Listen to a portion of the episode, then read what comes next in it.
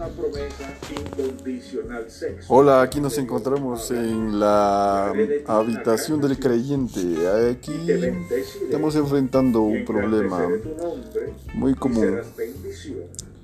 El problema de la soledad. Y a los que te maldijeren, maldeciréis serán Eso es todo. benditas en ti todas las familias.